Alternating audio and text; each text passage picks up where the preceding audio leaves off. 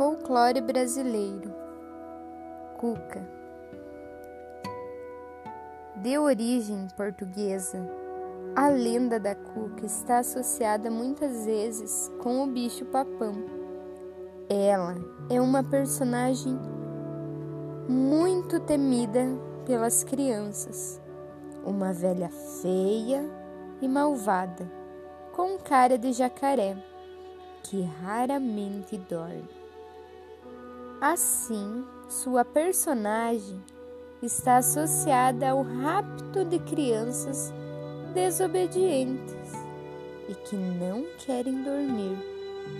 Por isso, a tradicional cantiga de ninar das crianças diz: Nana neném, que a cuca vem pegar.